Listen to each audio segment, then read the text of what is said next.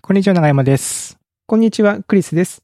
おっさん FM は毎週金曜日、クリスと長山が気になった出来事やおすすめしたい本や映画をゆるゆるとお届けするポッドキャストです。今週もよろしくお願いします。よろしくお願いします。いやー、暑いっすね。もう暑い8月もね、中旬ということで。うん。なんか、天気もね、台風来たりとかね。それもりますしあそうそう台風ね。うんはい。何でしたっけコミケを直撃ああ、東京の方で。どうだったんだろう。ちゃんと開催ね、さなれんたかんだ大変そうでしたけどね。あの、先週、先々週と、我らがこのおっさん FM も、200回目、201回目が放送が無事に放送え配信ができまして、はい。えゲストにね、ソンムーさん来ていただきまして、自転車の話を2週にわたって結構珍しいパターンですけど ね、えーやりましたなけんどもか。最近の話とか一切せずにずっと本当に自転車の話で終わりました ね。そうそうそうそう、うん自転車の話にね、熱が入ってう、ん。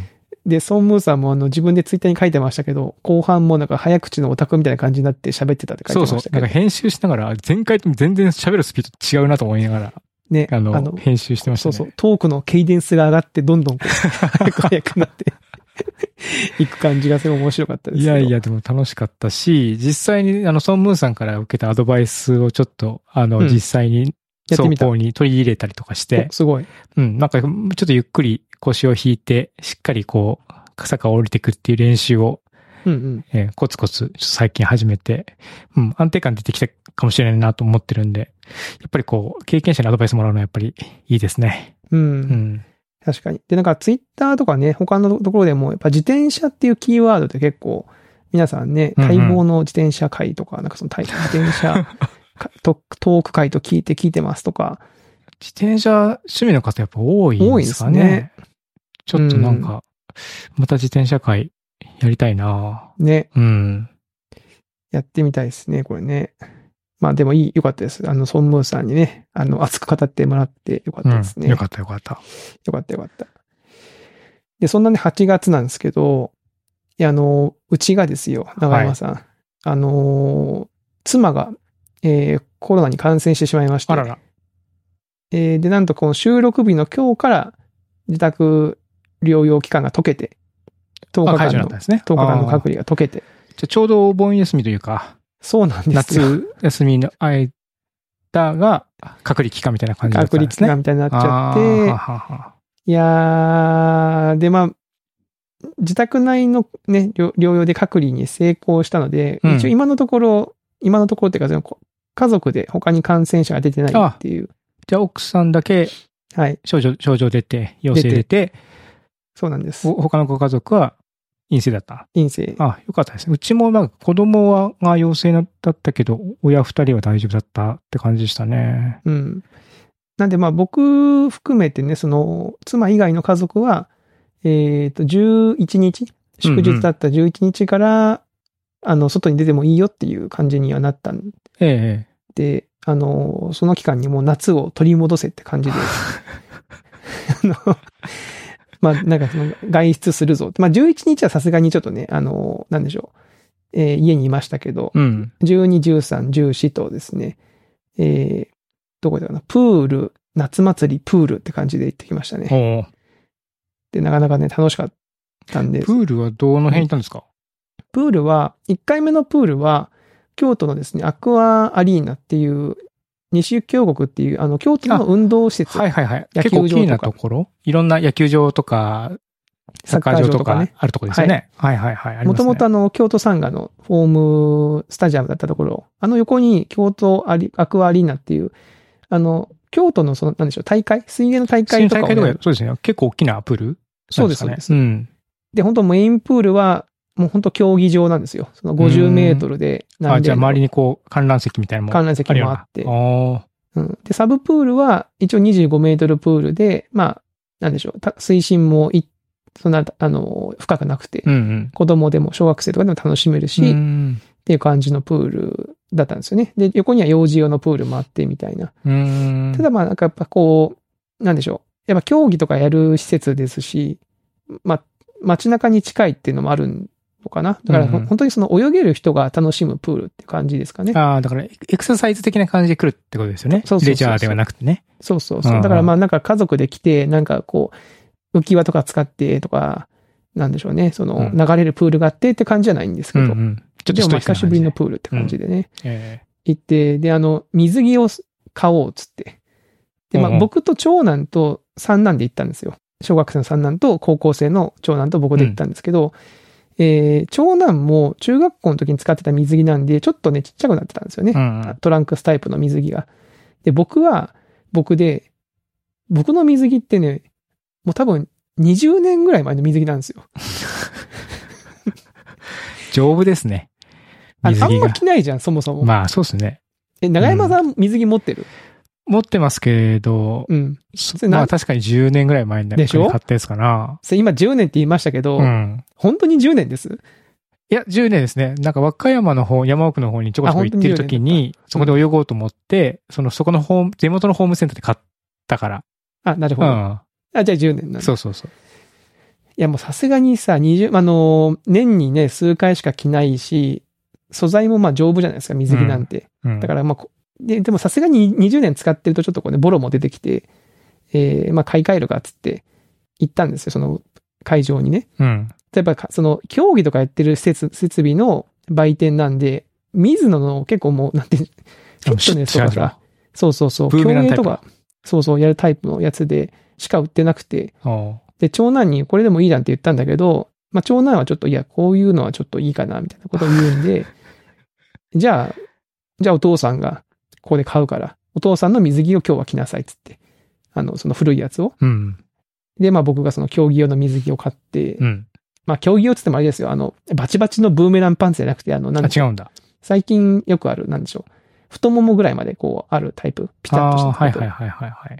だからまあ別に恥ずかしくもないし、まあ別にいいじゃんってね、思って、まあ来てたんですけど、まあそこでまあ、まず1回目のプール楽しみまして、で、その、えー翌日はちょっと別のあのイベントに行って、で、昨日またプールに行ったんですよ。うん。で、昨日は亀岡のね、プールに行ってきたの。亀岡。おー。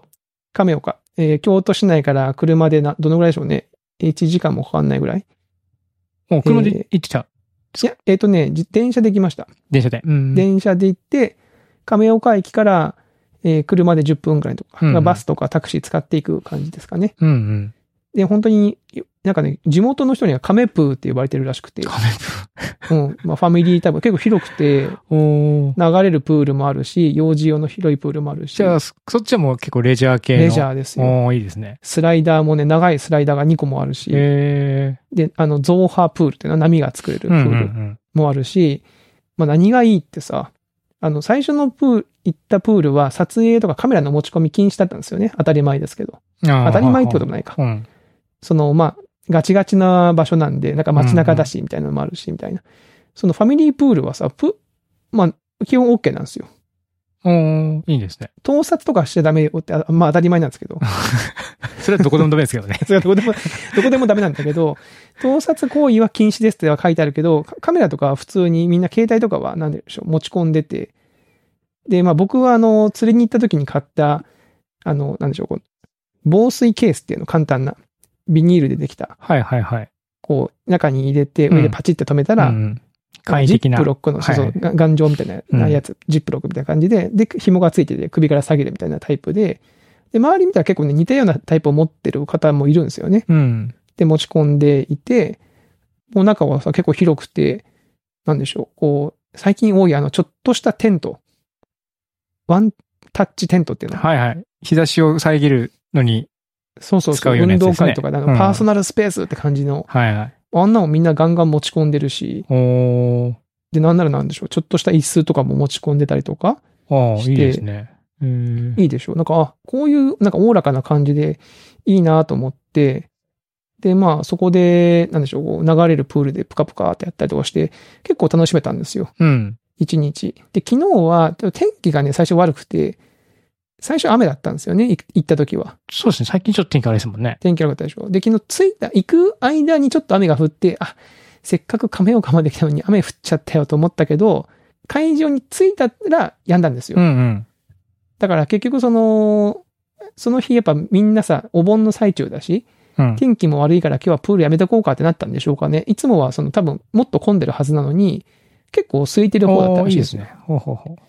お、ラッキーじゃん、みたいな。で、天気もほら、カンカン照りじゃないからさ、曇ってるから、うん。そんな日差しも強くないし、おおなんかこう超、超快適じゃん、今日と思って、まあ、過ごしまして。うん。で、いや、本当なんか人、満身というかさ、あのー帰ってきてですよ。うん。あのーめちゃめちゃ今日焼けしてまして。 痛いのよね、本当ああ。日焼け止めとか全然せずに。全然せずもうに。今日曇ってるから、うん雨も降ったし大丈夫だろうみたいな。雨も降ったぐらいだし、曇ってるから、全然大丈夫だろうと思ったら、もう紫外線が雲を突き抜けて、あーそうですね。でさ、もう、ほんとね、もうお恥ずかしい話なんですけど、さっきちょうどだから今日、昨日行って今日ですよね。うん。昨日もだいぶ赤いなと思ってましたけど、今日も見たらさ、真っ赤になってるわけですよ、はうん肌が。はい。で、長山さんご存知のように、僕ってほら、色白なんですよね、ベースうがん。そうですね。でも、 生っ白いところが真っ赤赤くなってるんだけど、うん。こう40になってちょっと、ちょっとぽっちゃりしてきて、前ほら言ったじゃないですか、あの、ちょっとさ、おっぱいがちょっと出てるみたいな。はいはい。胸がちょっとある。うん。まあ、その脂肪が乗って。脂肪が乗って、うん。で、日焼けするじゃないですか。うん。そうすると何が起きるかっていうと、うん。その胸の上の方だけ焼けて、下の方がさ、不思議と焼けないんですよ。おわー なるほど。かりますその、日差しって上から来るでしょ、うんうんうんだからその、斜めになってる上の方はちょっと焼けるんだけど、その、逆に下の方はさ、白いんですよ。おーで、加えてさ、そのカメラを持ち込んだっつったじゃないですかう。ん。で、首からさ、あの、下げてたんですよね、カメラをうね。ん。ただその紐の形にさ、日焼けしてないんですよ。その、あ、そこ残ってるんですね。うん。改めて風呂上がりに自分の格好を見たらさ、なんかさ、なんか、ブラ、ブラの水着着て、海に行ったんじゃないかっていう日焼けをしてて、そこだけ焼けてないからね。焼けてないから。紐の部分と、そうそそうのそう自。分の胸の下半分が焼けてないから。 焼けてないから。これさ、これね、どんな感じかをちょっと長山さん見てほしいと 思って、今からさ、ちょっと送りますよ、その、あまあ、そん、あの、ツイッターの DM でね、間違ってツイートしないんでしたけど、ここね、送りますけど、あの、ちょっとわか り、わかりますかね本当だ。方うんうん。あの、ビキニ、ビキニ、そうあそのうねセパレートタイプのやつの、あの、こう、首のとこから紐がクロスしてるタイプの水着ね。 そうそうそうそうそう。女性のね、タイプのやつね。そうそうそう。はいはいはい。なんかすごい恥ずかしい日焼けしてんなと思って。いやもうこれが、やばいよね、本当もうこれ日焼け残るじゃないですか。そうですね。うん。で、僕の頭に今あるのは、あの、高校生の時に海水浴に一緒にいたよしみくんが、うん。当時あの好きだった TRF が好きだったからさ、あの、ガムテープで腕に TRF って書いて日焼けしたら卒業までずっと残ってたっていう さ、その、日焼けエピソードが頭をよぎってて、このブラの形の日焼けずっと残ってたら、銭湯とか行けないよなってちょっとさあー思ってるんですよ。でもこれだから逆にうん、もう木を隠すなら森じゃないですけど、うんもう焼いて、焼くしかないじゃないですか。全体を。まあ、だからももう、日焼けサロンに行ってう、。サロンに行って、うん。まあ確かにね、 さするしかないっすとよか、あね。とはまあ、か鴨川とかでもたまに上半身裸で 焼いてる人いますけどね。鴨川の周辺、上半身裸で歩いてる人いますよね。うん。ああれれ、何なんだだろう大丈夫なのかななんか子供の教育に悪いかなとかって、いや、ほん チラッと頭をよぎっちゃうんだけどさ。とわかるわ かる。いや、そんなんでね、ちょっとね、今困ったことになったっていう、あの、話がありまして。なるほど。うんでも、最後にぎゅうぎゅうにこう、エンジョイ、夏をエンジョイエンジョイしましたね。したわけですね。うんあーエンジョイしました。そんな8月の頭でございましたよ。うん。いやーそうそう。で、もう一個、その、2日目に、夏祭りに行ってきたんですよ。梅小路公園でやってる。あ、ん梅小路公園。あ、梅小はい路はいはい、梅、あ、そうそう、あの、二日目っていうか、その、そプールとプールのあい間の日に、うんうんえー、京都にある、京都駅の近くにある梅小路公園で大きな公園があって、うん。うん。水族館とか、ね。鉄道博物館とかね鉄道博物館とか。ある。京都水族館があるところ。あるところ、うんその、京都のスポあの子ど子供連れに優しいスポットですけど、そこでう、んなんか、えー今ね、梅小路ハイラインっていう、その古い線路のところを、うまく使った屋台村ができてて、へえ、あ、そんなことしてるんだ。はい。で、そこで夏祭りやってるんですよね。うんうん。で、屋台も出てるし、近くのホテルの会中の会場も使って、そこで射的とかさ、そのくじ引きとかおーやったりしてて、で、そこでなんか手品の出し物をしてて、うんうん。ステージもちょっとしたステージがあって手品をやってるんですけど、うん。えー、なんかそれで、なんか、すごい面白かったんですよ、手品が。まあ、もうよくある普通の手品ですよ。その、我々が知ってるような、なんか奇抜な手品じゃないんですけど、まあテーブル、まあ子供向けにこうちょっとね、あの、面白くアレンジしたことをやってらっしゃったんですけど、その方がなんかね、聞いたら、普段は擬音で手品してるらしくて。へえで、。調べたらさ、擬音になんかマジックバーってあるんですね。あ、そうなんだ。うん。なんかね、セット料金90分で6000円とかだったかな。セットが手品も見ながらうん。お酒とか飲お酒飲んむで。うんうん。のかな。だから目の前でテーブル挟んで、対面でちょっとした手品をやってくれるみたいなやつがあって、うん。ちょっと行ってみたいなっていうのと、あの、なんならさ、その手品を呼ぶ、手品師を呼ぶのに、その方呼べるんですよ。あ、イベントとでかにね。うんうん。そうそう、イベントだと、なんかいく、いくらからとか、10万円からとか5万円からとか書いてあったんですけど、最近はそのオンライン手品って書いてあって、オンライン。ズああああ。ームに呼べるらしいんですよ。へえ。で、それはね、ちょっとお安くて、なんか、もう料金はから、1万円からになってましたけど、だからうんまあ、数万円だとまあ思うんです時よ間とかによるんでしょうけどね。うん。。でも逆に言うと、そのぐらいで呼べるんだと思っおて。ーじゃあそれこそあれですね、オンライン忘年会とか、うん。そういうオンラインのちょっとこう人が集まるイベントとかに、ちょっと来てもらうっていうのもできる。できるんじゃないですかね。へえ。で、まあ、ズームだから別に場所も関係ないからね、その、日本全国どこでもうんうん、オうん。ンラインでやるときにちょっと余興って感じで。でしかも、ズームで手品って、なんかちょっと、ど、どういうことあるんだって思って、 なんかでもズーム、ズームならではのこうトリックとかないんですかね。ないんですかね。人のところに急に出てくるとか、びっ くりしますよね。 そうそうそう。見て、別のカメラに映ってたと。怖っ笑怖いや、だからそういうのもあって、なんか手品は、まあ長山さんとちょっとね、今コロナの感染者数は多いですけう。ど、うん。もうちょっと落ち着いてきたら、なんかそういうマジックバーとか、なんか行ってみるとかもちょっと面白いかなと思ったりして。いいですね。うん。手品だあってんいまう。り間近で見るっていうことないですもんね。テレビなんかではね、見ますけど。へでしょえそうそうそうそう。で、子供の目の前でやった手品の一つは、もうよく我々も知ってる、ハンカチをさ、手に入れていって、うんうん。最後こう親指にこう、蓋をして、その中に隠すやつあるじゃないですか。うんうんはいはい。あれも子供の目の前でやってくれたんですよ。ええ。で、その様子も動画に撮っていいっていうから、撮って、後で見返したんですけど、うん。やっぱその、はめた親指をいかに自然に隠すか、見えなく隠すかみたういんうなんうん。姿勢とか格好で、がもうめちゃめちゃ自然というか、その時は違和感がないんですよね。だああ。からやっぱ手品って種じゃなくて、やっぱ演技いやーの方が重要なんだなっていう。うん。その、訓練もそうですし、うん。こう、どういうふうに人の目をね、その、こっちに向け、あっちに欺くか向けみってたいないう、注意の引き方もそうですし、うん。種自体はね、知っちゃえばね、なんだそんなことかみたいなことが多いですけどね。うん。それをこう、いかにこう、スムーズにバレないようにするかっていうところがやっぱりこう、真骨頂なんでしょうね。ね。だからそういうのもちょっと一緒に見て、なんか楽しむとかも面白そうだなと思ったっていう話でしたね。なるほど。はうちもなんか子供向けに週末、京都のロームシアターでい。うん。イベントをしてたんで、うん。そこでジャグリングとかああ、はいはい。やってるの、パントマイムとかしてるっていうのが見れるっていうんで、見てきましたね。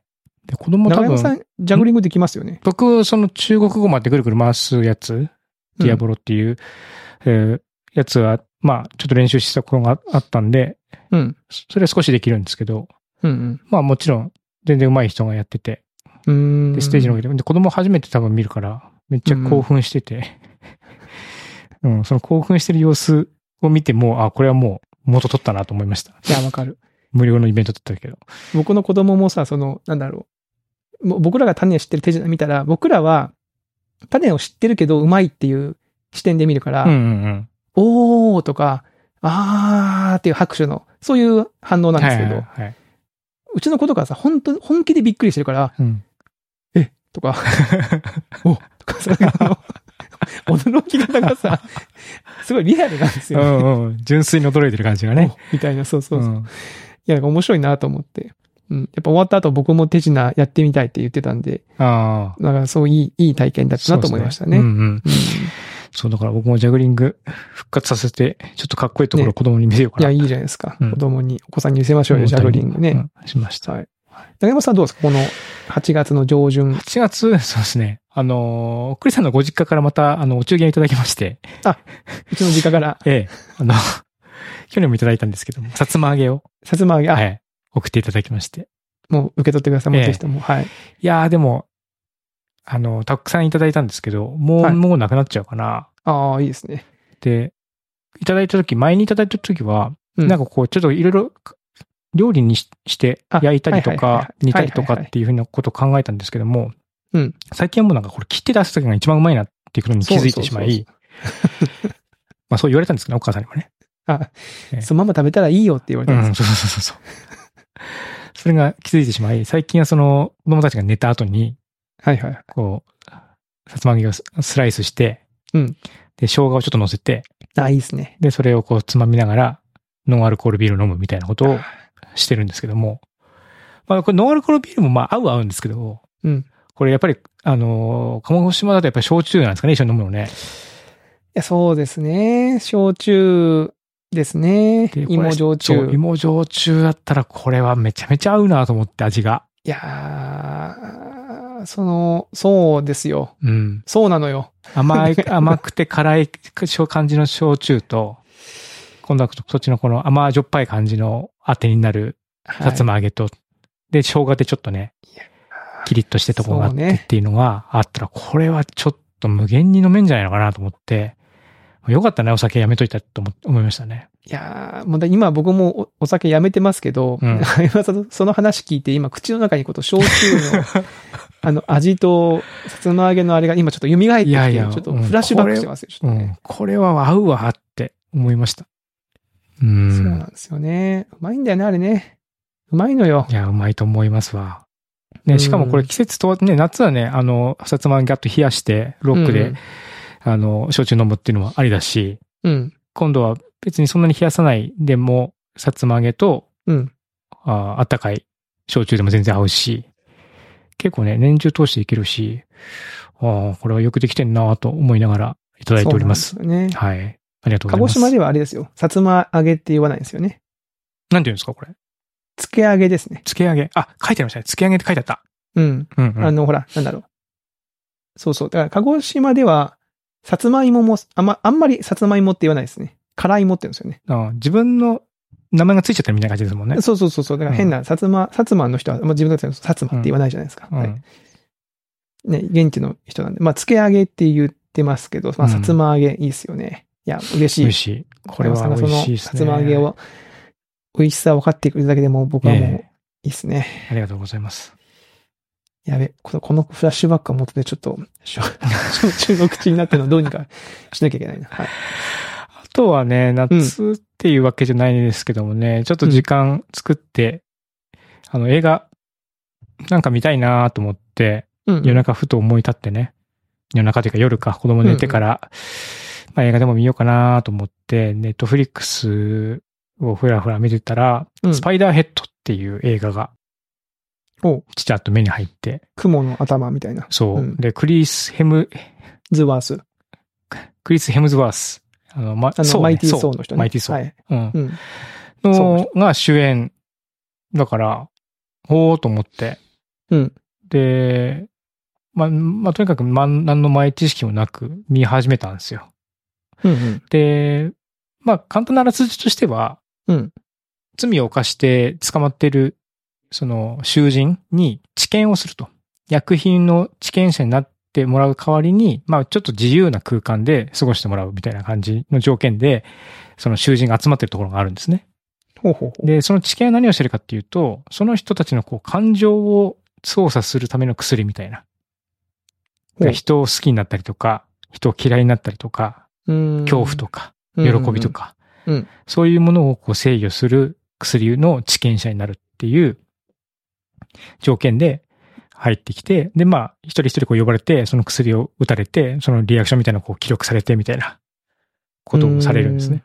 うんうんうん。で、まあ、されてるんだけど、なんかこう、様子がおかしいぞっっていうふうに、まあもう一人の主人公、囚人側の男性が気づき始めて、まあさあどうなるっていうふうな感じのえー内容なんですよ。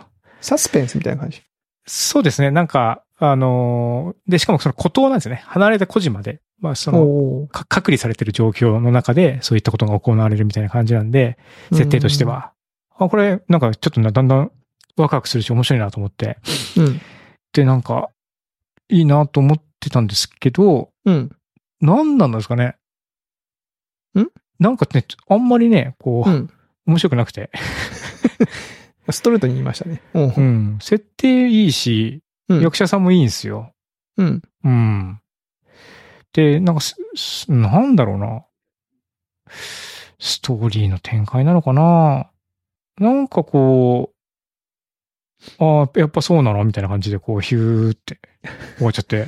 えー、だってこのさ、スパイダーヘッドを今見てたら、あれじゃないですか、監督が今年一番の映画と囁かれてるトップガン、トップガンマーベリックの監督で、そうそうそうそしかも同じね、トップガンマーベリックに出ているマイルズ・テラーう。うん。さんも出てる。うん。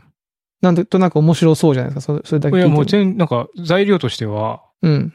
もう、ね、いい感じなんですけどね。 これが、この、な、なんでかっていうところはちょっとわかんなういんですけどーも、ん。うん。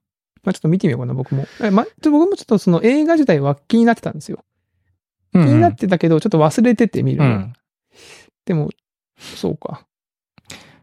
なんだろうな、もうちょっとこう掘り込んでほしいというか、えーなんだろう。な、なんだろう。別に何そをの期なん待かしてたんだころう、僕はう、。えーっていうこともなく、もしかしてこうなのではっていう通りに進んでいったみたいな、そういうああ、そうですね。それが大きいかな。感じ。うん。で、あ、やっぱそうやったんやや。っぱそう。か。やっぱそうかの連続だったのかもしれない。もしかしたら。あー、なるほどね。あーうん。あ、次に出てくるのこの人やろうな。あ、出てきた。みたいなあー、なるほど、なるほ感じど。あーだったのかなもしれない。いや、なんかそういうサスペンスみたいな展開を期待すると、ちょっと、ちょっと、ちょっと違うかもしれないです透かされるのかもしれね。ないですうねんだからもう少しこう人間、人間気。いや、でもかといってそういう別にね、感動とかがあるわけでもないし、あーなんか、そうんそこが難しいところですね。えーうん。っていう見終わったのが12時もう過ぎちゃったぐらいだったんですけども、うん。 そのなんか納得いかないなと思って。え、何面白くなかったことにうん、対 して。そう。なんか、気気持ちが満たされいくもいかないもないと思うけど。そのなんかう、ん。さ、あるじゃないですか、飯食いに行ったらさ、うん。なんかいまいちさ、あ、ハなンんバかーグ美食べ味たしいな。そうって思って行ったら、今日ハンバーグの気分ちだからもうこのハンバーグの欲を満たすぜっつって言ったら、うん。なんか、あれなんでこれ、このトマトソース、こんなすんごい酸っぱいトマトソースのあーそのハンバーグなんだろうみたいな感あじで。このタイプのハンバーグか、みたいなね。そういや、おな俺が食べたいのはこれじゃないんだ、みたいなあのあっりたますのにね。な、みたいな感じで、うん。ああ、どうしようみたいな。マクドナルド寄って帰るかみたいな。はいはいはいはいはい。はいはいはい。そういうのってあるじゃないですか。ありますね。うん。と思ってしまったので、あのーもう一個なんか探そうと思っおうて見てたら、古い映画なんですけども、あの、うんゲームって映画。えっとフィンチャーのデビッドフィンチャーの。ゲームを。また随分古いとこ行きましたね。そう、デビッド・フィンチ、ちょっと今、ね、今いつの映画かと思っかと思って探してるけど、うんデビッド・フィンチャーの公開97年だ。 97年よ。そうそうよ。ファイトクラブの前だだもんね、確かうん多分。ファイトクラブ99年だから。うん。うん。 25年前にデビッド・フィンチャーが撮ったゲームっていう映画うん。が目に入って、あ、これ俺好きだったなと思って。うん。う。うんんでもまあ、ど見たのもだいぶ前だから、うもうん一。回見ようと思って、うん。見たら、これやっぱ面白かったですね。これは見たいタイプのえ映画でしたかこれゲームは、こういうの見たかったんだなと思って。はいはいはいはいはい。なんかねだからサスペンスが見たかったのかなサスペンスとほら、その、どんでん返しというかさ、はいはいはい。その、こうかなと思ってたら、あれ違うのみたいなさ。はいはいはい。ゲームっていう映画はさ、これの、それの連続だから、もうんうんうう、んこれでも、かってぐらい、その、どんでん返しを突き、突っ込んでくる映画だから、うんうんうん。あの、もう、どんでん返されまくって、もう、ま、すごい満足し、 しましたね。まあこれ、あの、見たことない人に簡単にあらすじ説明しておくと、うん。マイケル・ダグラスの主演うのんえー主人公が、まあ結構成功者なんですよね。お金持ちで。お金持ちのね。うんで、まあお金持ちなんだけど、ちょっとこう、いけすかないお金持ちというか、ビジネスで成功してるんだけど、まあこう、業績が悪かっ悪かったら、もうお前はクビだとかっていう感じの、そういうちょっとこうんうん。う、トゲトゲした感じの人で。で、弟から誕生日のプレゼントに、こう、ある会社が提供するこのゲームっていうのに参加してごらんよ、つってこう、チケットを渡されるんですよね。はいはいはい。で、そのチケットを渡されて、まあなんか、うん、ちょっとやってみるかと思って興味本位で始めたんだけど、うん。なんか最初こう、いや、あなたは該当しませんでしたとかって言われて、なんでこの俺が該当しないんだみたいな感じになるんだけど、うん。周りの様子がだんだんおかしくなっていって、実はゲームが始まっていったって感じなんうんですうね。んうん。ゲームって言っても、そのオンラインのゲームじテゃなレいんビですゲよ。ームじゃなくて、うん。こう現実の世界でなんか事件にそう、巻き巻込きまれ込て。まれて、うん。でもそれはゲームなんですっていう設定なんですよね。でもそれがゲームなのか、そゲームじゃないのかう。、そう本当に命を狙われてるのか、うんどっゲちームなじゃんなだいいのみたいかっなてゲいうームののが、話ですよね。そう。だんだんわかんなくなって、これ今のマジ死ぬやろみたいな感じになってき て、で、それでこう犯人を探し出すんですね。で、まうんうずんそのチケットを持ってきた弟に行くんだけど、なんか弟もこうね、なんかおかしくなっちゃってってみたいな感じで、それでなんか、あれどうすればいいんだって言って、まあ、いろんな人に出会っていって、その人がヒントなんじゃないかと思って、こう、頼っていったりとかするんだけど、みたいな感じで、その謎を解こう解こうとあがくっていうような感じなんですけども、うんうんまあ、果てさてどうなるかっていうところが、この、まあ、ゲームという作品の面白いところで、まあまあもういろいろこう、その中で、ね、いろんなことが起きていくので、まあ、ほ僕は結構この映画は自分の中では好きなあうーうんん。映画上位ですね。いや、え、中山さんこれ、だだから公開当時に見たってことですかこれ。公開、映画館では見てない気がするけそど、の後なでんか見たってことか。うん。うんはいはいはい。いや、デビッド・フィンチャーのセブン撮った後の作品かな、確かね、ゲーム。だから、こう、ノリに乗ってる時うんですそようね。。映像的にもいい感じだし、ストーリーもね、テンポ良いし。いや、なるほどね。え、僕ね、ぎゃでも、ぼ僕もゲーム好きなんですけど、うん。好きなんだけど、結局その僕、ただ、オチにはちょっと納得 いってない。うんうんうん。あの、あ、そっちかっていう、あまあ、だからさっきで言うの、そのゲームかゲームじゃないかみたいな視点で多分見ることになるとあ思うんですけど、うんうん。最後そっちなのかっていうところは、僕はちょっと、なんか、腑に落ちない腑に落ちないちょっとありすぎて、 なんかこう、もや、もやる部分はあるんですけど、うん。うんまあ面白かったけどね、その、うんまあそう思うってことは面白いっていう映画なんですけど、うん。いや、確かにね。っえていうことをしまして、結局2時半ぐらいまで ね。ああ、そんなことをしちゃったりもしてね。よくないっー、いすやね。でもやっぱさ、昔見た、安心できるコンテンツに舞い戻っていきますよね。いやー、だから、それがどうなんだって話もありますけどね。その、うん、まあどうなんだってなるけど、安心はする。あ安の心はするしね。面白いって分かってるしね。で、あとほら、もう一回、いやさっきの料理の話だと、美味しかったのは分かってて、で、でも食べたのは昔だからもう一回食べたいってことじゃでしょ、き結局は。うんうんそうそうそう。別にその2回、3回食べちゃいけないって話でもないわけだから、うん。別にいいいいんじゃないですかね。昔見て面白かったやつをもう一回見たって、うんいい、いいわけですし、いいんだけど、ね、なんか、 その、やっぱその自分がやっぱ青春時代とか、ちょっとこう若い時に、すごくこう感銘を受けたやつに戻るんだな、みたいなのがありますもんね。うんこれ見たとこのシャッターアイランドみたいになっちゃって。ああ、わ かる。俺、だからさっきの、ヘムズワースの、その、なんか最初のその、孤島でって聞いた時にスパイダーヘッドでしょスパイダーヘッドで、孤島でって聞いた時に、まあうんシャッターアイランドじゃんって思ったもん。そう。シャッターアイランドっぽいからね、うん。シャッターアイランドでも良かったなと思ったけど、ゲーム見たんで、うん今度今シャッターアイランド見たいんだけ ど、なんかその古典、古典、古典じゃないけどね、なんかこういうそういうね、昔見て良かった映画、連続で見るとなんかこはいはいはいはう、い。それでいいのか感もちょっとあって。なんいやか、でもあれじゃないですか。面白いだってさ、その、消費すべきコンテンツはさ、日々どんどん増えていく、すべきじゃないか。消費できるね、コンテンツがどんどんどんどん増えていって増、えていってますからね。ね、新しい作品どんどん出てきてるのに、うん。こう前見た作品もう一回見る時間をどうすんだみたいなさ、そういうこう、選択を突きつけられてる感じがして、そうそうするんですよ。いやーでもね、なんか何度も見る映画とかあるじゃないですか。何度もみ読む漫画とかも。うん、うんありもうますね。スラムダンクだってもう何度も、もう何回読んでもさ、結局もう三能にどうなるかもうわか、わかってるのにさ、わかうんわかってるけど見る。ね、三井、三井さんが戻ってくるかとかもわかってるの に、見ちゃうじゃん。で、うん見てまた感動するわけでしうょ。んうん。やっぱあの体験をやっぱ毎回したいんでしょうね。なるほど。うん。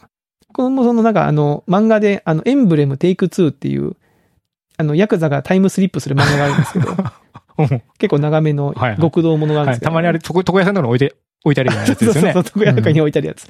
僕ね、あれなんか、なんか好きで、うん多分ねへー何年、多分3年に1回、4年に1回ぐらいのペースで読み直してるんですよ。オリンピックの頻度で。オリンピックのインドでは読んでると思う。一巻から。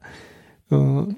なんかそういうやつってあるじゃないですか、コンテンツね。映画だと、なんだろうな、ファイトクラブもそうだし。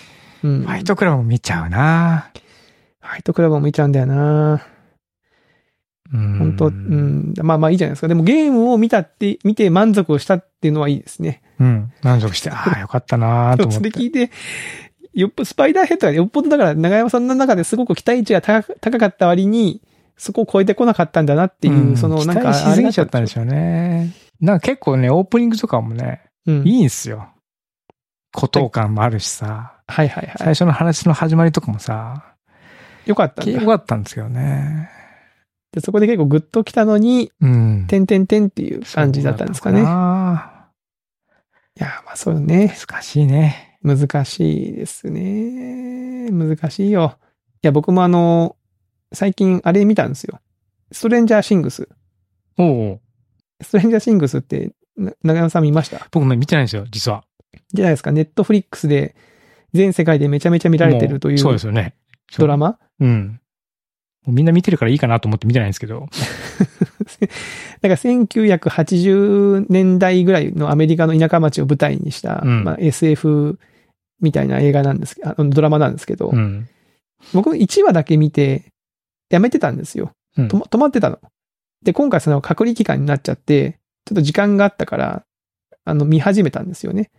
うん。で、その長男と一緒に夜見るっていうさ、おお。は普段はう、うちの妻が多分嫌いなタイプのドラマだから、普段は見れないんですよ、一い緒にはは。いはい。でももうい、今妻が別の部屋にいたから、うん。で夜更かしも可能だし、うん。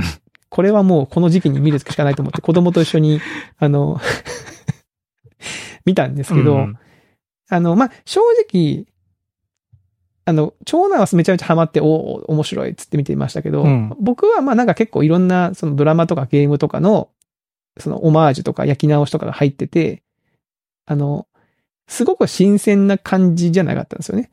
うんドドラマ自体面白かったけど。うんうん。でもなんかその長男と一緒にそういうの見見てて、ふと思い出したことがあって、あの、僕が子供の頃に、うん。レンタルビデオというものが世の中に出てきたんですよ。うん覚えてますその時期のこと。うん。長はい、覚山さんえてます、覚えてます。うん。で、その時に、うちの近所に、レンタルビデオ店ができたんですよ。うん。